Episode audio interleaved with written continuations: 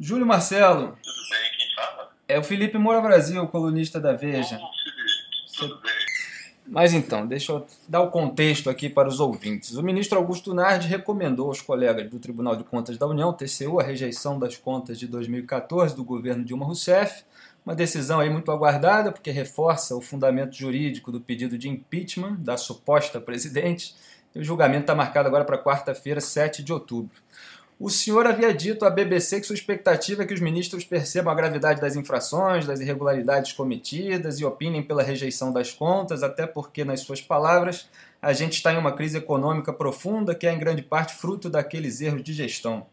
E aí, ficou feliz com a recomendação do NARD? Já dá para comemorar a rejeição pelo TCU?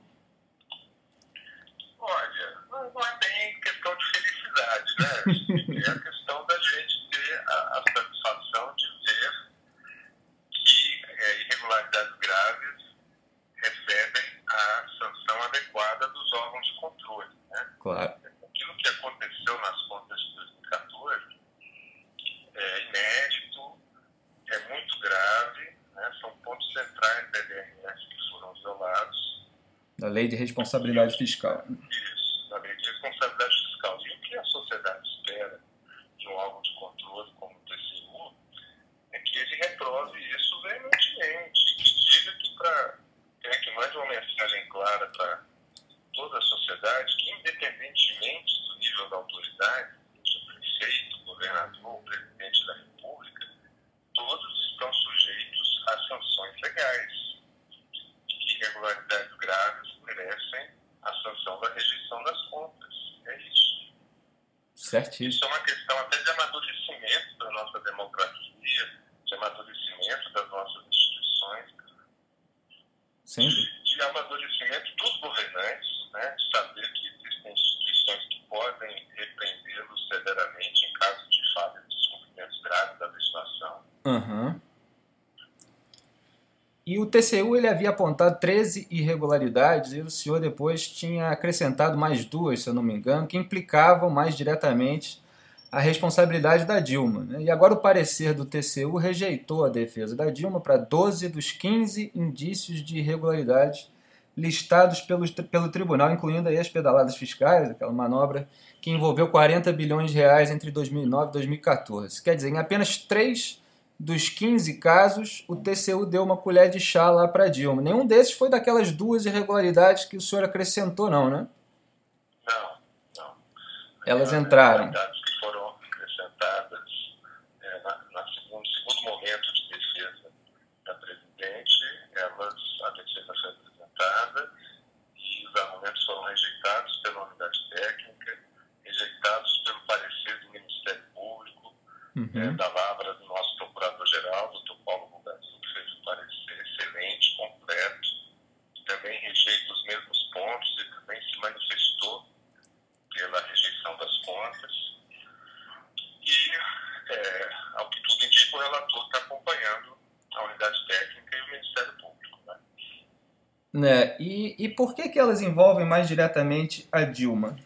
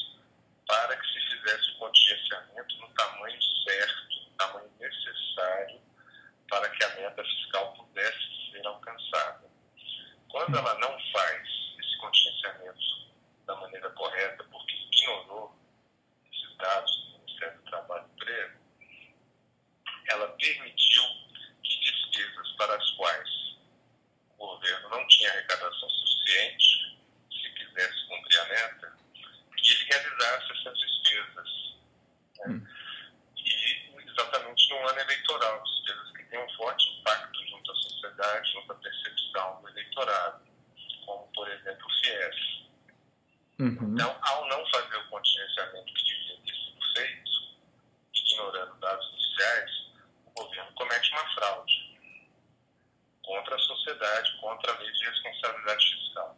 E é um ato assinado, que leva a assinatura direta da presidente da República, um decreto de contingenciamento. Contingenciamento é o represamento das, despesas, né? que é uma palavra até difícil para o público, que o Aécio usava é. nas eleições e a gente é zombava dele.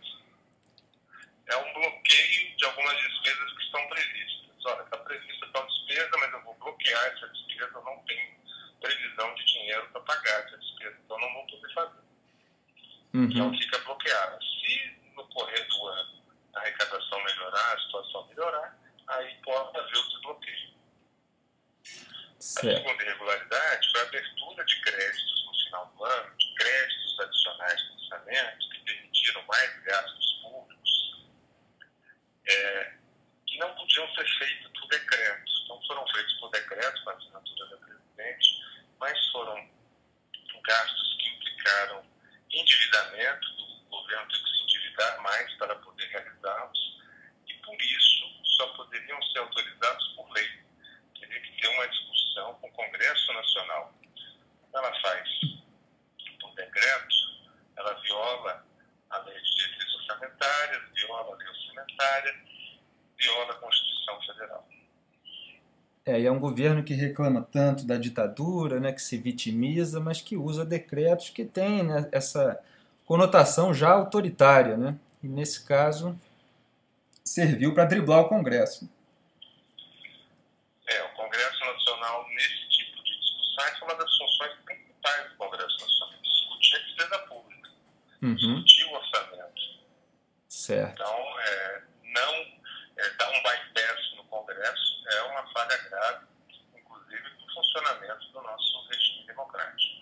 Certo. E o senhor desmascarou a tese petista, né, ecoada também pela imprensa petista, de que os governos do Fernando Henrique Cardoso também teriam pedalado igualzinho a Dilma, também teriam cometido as mesmas irregularidades. O senhor pode explicar aqui de novo as, essas diferenças? É, posso sim. É, em nenhum momento depois da lei de responsabilidade fiscal foi adotada no Brasil, é, a partir do ano 2000, em nenhum momento houve o governo federal se financiando em instituições financeiras federais a não ser agora, neste episódio das pedaladas fiscais, que começou no segundo semestre de 2013 e avançou por 2014. Então, isso nunca aconteceu nos governos anteriores, nem nos exercícios anteriores do próprio governo Dilma. Começa em 2013. Eles tentam confundir essa situação com outras situações de saldos minimamente negativos em pagamentos de benefícios nos bancos é, situações estas sim previstas em contrato, quando a Caixa Econômica paga é, benefícios do salário-desemprego, por exemplo, seguro-desemprego, que ultrapassam um pouco aquilo que estava previsto e foi repassado pelo governo. Quando isso acontece, ela avisa o governo, o governo imediatamente repõe a diferença. Isso é o normal, isso é o que sempre aconteceu. Uhum. O que uhum. passou a acontecer a partir do segundo semestre de 2013 foi que a Caixa não recebia nada do governo, ou recebia muito pouco e pagava quase tudo com dinheiro seu, Caixa. Uhum. Então ela financiou o governo, é, assumindo despesas que eram da responsabilidade do Tesouro Nacional. Essa é a diferença. Assim, é, é da água para o óleo a diferença. É, e, é, e... coisas completamente distintas e que só não foram examinadas pelo TCU já nas contas de 2013, uhum. porque a auditoria que identificou esses problemas só foi feita no final de 2014. No final de 2014, as contas de 2013 já tinham sido apreciadas pelo TCU. Então, é a primeira vez que, em processo de contas do governo, essa questão vai ser examinada. Então, não é verdade que o TCU eh, já tinha visto isso, tinha sido tolerante todos os anos anteriores. Não, pela primeira vez essa questão enfrentada e, pela sua gravidade, deve levar à rejeição das contas. Certo. E o governo agora, até para tentar convencer o TCU a não rejeitar as contas, publicou um outro decreto que supostamente evita novas pedaladas fiscais. Né? Você chegou a ver o senhor chegou a ver o conteúdo desse decreto, né, que diz impedir a ocorrência de novas pedaladas? E... Em, em linhas gerais, né, eu, eu não, não, tive oportunidade de ler detalhadamente o decreto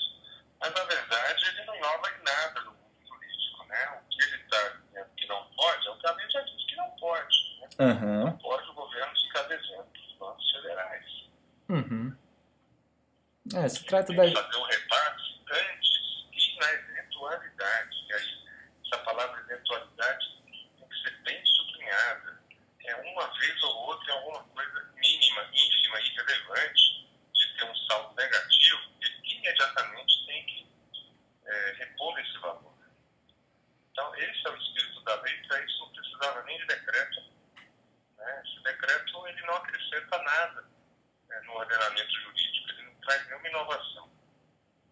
É, o governo, como qualquer moleque travesso que faz alguma bobagem, né, quer fingir que nunca mais vai fazer aquilo para evitar que seja punido pelo que de fato já fez, não é? E o. É, exatamente. A, correção da conduta para fatos futuros não afasta a necessidade de uma adequada sanção dos fatos passados. Exatamente. É Perfeito. importante sublinhar que a gente precisa mudar a cultura do país de leniência com os ilícitos, Uhum. passar por uma cultura de reverência às leis. né? Para que haja reverência às leis, há que se ter uma certeza da aplicação das sanções quando as leis são violadas. Isso. Porque Então se a gente gera justamente a cultura de acreditar que, ah, não, sempre, né, com uma promessa de que não vou fazer mais, Exato. posso afastar a. Exato. Aí qualquer pessoa que quer violar as leis, ela já conta com isso, né? Ah, não, se eu violar e eu for descoberto, quer dizer, depois eu mando essa conversa, essa lábia, prometo que não vou fazer mais, faço um manual de conduta para mim mesmo, né? Como aliás o governador Sérgio Cabral fez uns anos atrás aqui no Rio. E você acaba educando ao contrário, né? Exatamente. Um processo de des- deseducação quando as sanções devem ser aplicadas com base apenas em promessas de correção para fatos futuros. Exato. E o Fernando Henrique Cardoso, ele inventou agora uma regra para o impeachment da Dilma, da cabeça dele, né, que ele diz que tem que ser, é, que o motivo tem de ser de fácil compreensão para o povo. Esse mesmo povo, né, cuja maioria já quer o impeachment. E ele diz que as pedaladas fiscais são difíceis de entender. Eu já dei até uma zombada dizendo que é difícil para o povo entender FHC.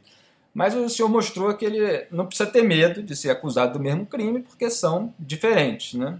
E o senhor acha mesmo, então, que o fundamento jurídico para o impeachment está posto? Olha, não é que acho isso. Eu acho que existe uma parcela eh, da classe política que indica querer usar isso como fundamento. Uhum. Para mim, que é importante ali como procurador de contas, que as contas sejam rejeitadas pela gravidade daquilo que aconteceu, pelo caráter educativo dessa sanção, dessa rejeição, para que nenhum outro governante do país, seja presidente, governador, prefeito, se ache no direito de entrar numa farra fiscal, imaginando que isso possa não ter consequências. Esse é o ponto relevante Certo. para nós do Ministério Público de Contas. Evidentemente, qualquer discussão política, é, um desdobramento da rejeição de contas no Congresso, é algo que, enfim, passa por inúmeras avaliações que, é- que, que foge assim, da, minha, da minha atuação. Né? Não, Claro. não é bem do Que é uma atuação heróica, diga-se de passagem, digna de todos os elogios, eu dou os parabéns. E elegante da forma técnica, né? também sem se meter no aspecto político da, da- de- dessa história toda, cheia de pressão por todos os lados. Aliás, o julgamento está marcado agora para quarta-feira, dia 7 de outubro, e o governo também já dá sinais de que vai tentar atrasar a entrega do parecer ao Congresso, pode recorrer ao STF. Você, o senhor poderia dizer, pelo menos em tese, se há algumas alternativas para o governo atrasar isso? Olha, não existe é, na lei nenhuma previsão de recurso contra o parecer que o tribunal dá no exame das contas da presidente da República. Certo. Mm-hmm.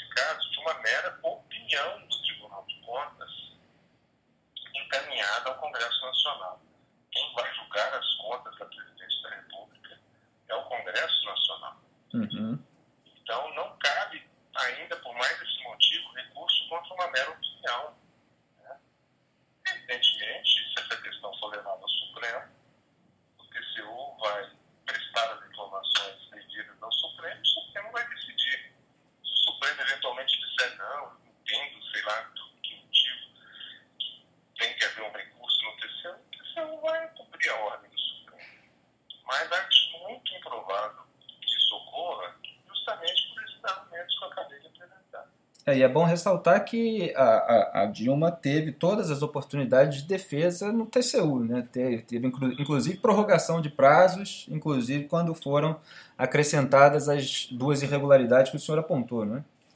Exatamente, teve duas oportunidades de defesa. Nessa segunda oportunidade, pôde reforçar qualquer argumento em relação às irregularidades que ela já tinha se defendido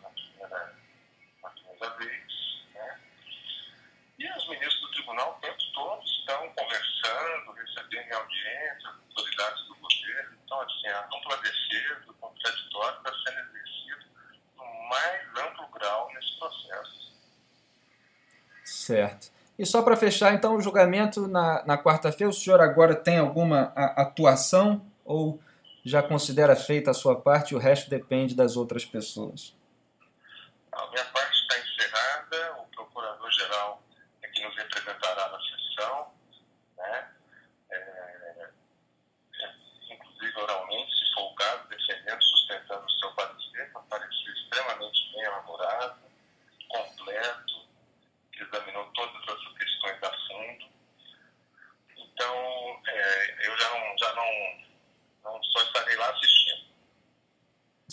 Mas a tendência toda a imprensa está dizendo, não é, que é pela rejeição.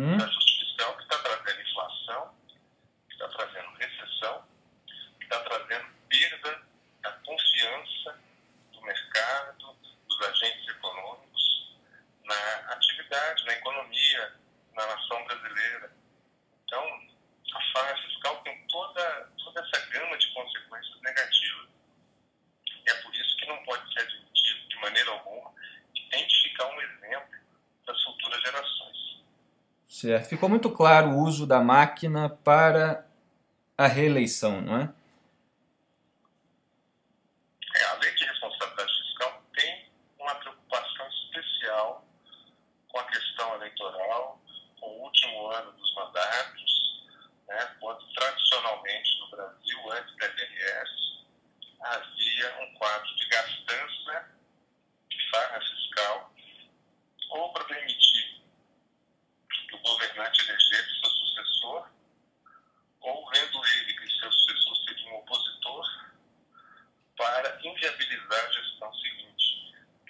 deixando as contas desarrumadas, o país sem capacidade de investimento.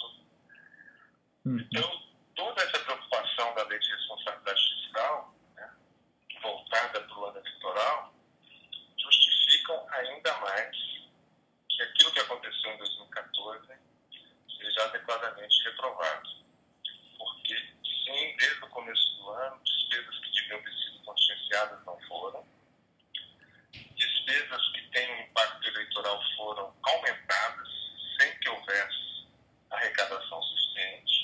inclusive os programas sociais, né? Sim, como FIES, como Pronatec, como Ciências Sem Fronteiras, quase todos esses programas tiveram um grande aumento de dotações de execução em 2014, que é o ano eleitoral, comparando com 2013. Quase todos esses programas tiveram um corte radical em 2015, comprovando que não havia possibilidade de sustentar esses programas num nível tão elevado. É, isso é utilizar a máquina pública para influenciar o processo eleitoral. É, para prometer o que não pode cumprir, né? É, isso você leva o gasto público num nível que não é sustentável. Isso é irresponsabilidade fiscal e isso é reprovado, é vedado pela lei de responsabilidade fiscal. Certo. É isso, cara, Júlio Marcelo, muito obrigado. Eu posso dizer o que o, que o senhor não pode, que eu espero que tudo dê certo e que o impeachment da Dilma saia no Congresso, porque o Brasil está precisando e essas pessoas precisam ser punidas por tudo de ruim que fizeram. Mas mais uma vez, muito obrigado aí pela atenção, pela resposta, pelos esclarecimentos e parabéns por todo o trabalho que o senhor teve aí nesse processo. É, muito obrigado, Felipe, sempre adoro. Valeu, um abração, obrigado. Um abraço. Tchau, tchau.